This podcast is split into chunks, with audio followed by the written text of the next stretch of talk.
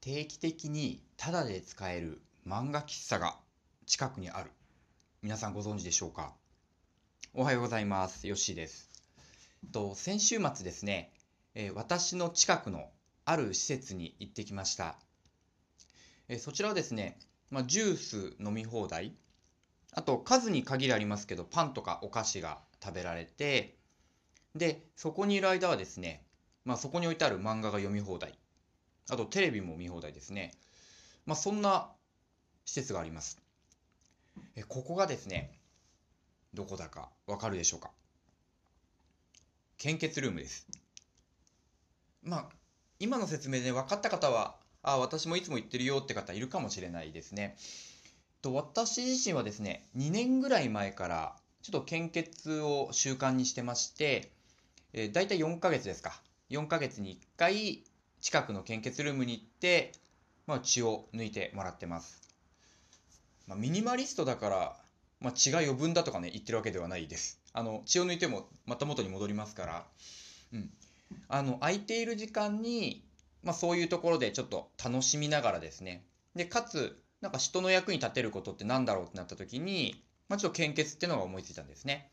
なので大阪からかな、えー、2年前3年前に大阪にいたんですけどまあその辺りから献血を癖づけるようにしました。で、今、岩手に住んでるんですけども、岩手でも今献血をしてます。しかもですね、とても距離が近くて、歩いて、自分の住んでるとこから歩いて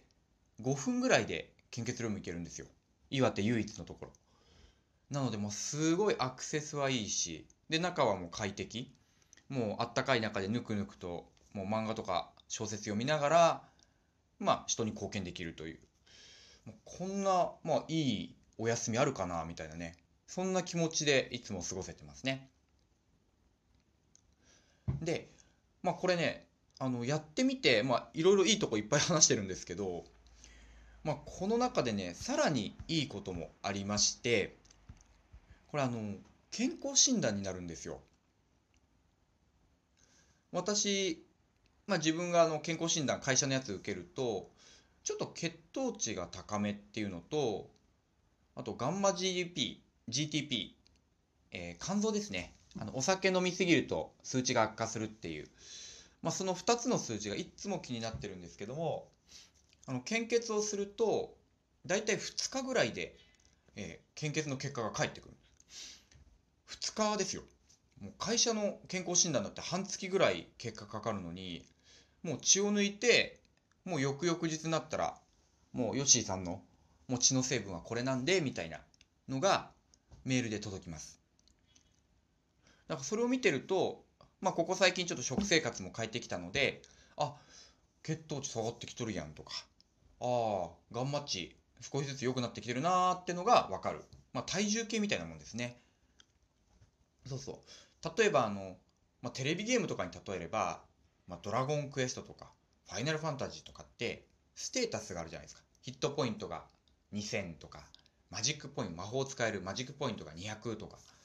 まあ、そういう数字があると、あ、自分って今こういう状況なんだなとか、あ、ここ今数字下がっとるな、悪くなってるなってわかるんですけども、まあ、そういうのを、まあ、献血を通じて知ることができる。だからもう総じると、まあ、エンターテインメント性がある。まあ、楽しめて快適に過ごせるので。エンターテインメント性があって、ホスピタリティもある。まあ、人のためになんかできる。で、しかも、ヘルスケアの部分もあるね。もう健康、自分の健康を気にかけて何か改善していけるっていうきっかけになると。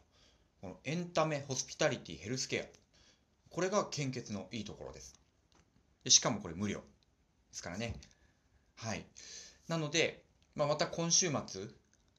あのまあ、私はちょっと今週末行けないんですけども、まあ、最近足運んでないなとか、やったことないなって方いらっしゃいましたら、えー献血、もうとってもいいサービスですので、えー使ってみてください。えー以上、本日は、えー献血のおすすめのお話でした。本日もありがとうございました。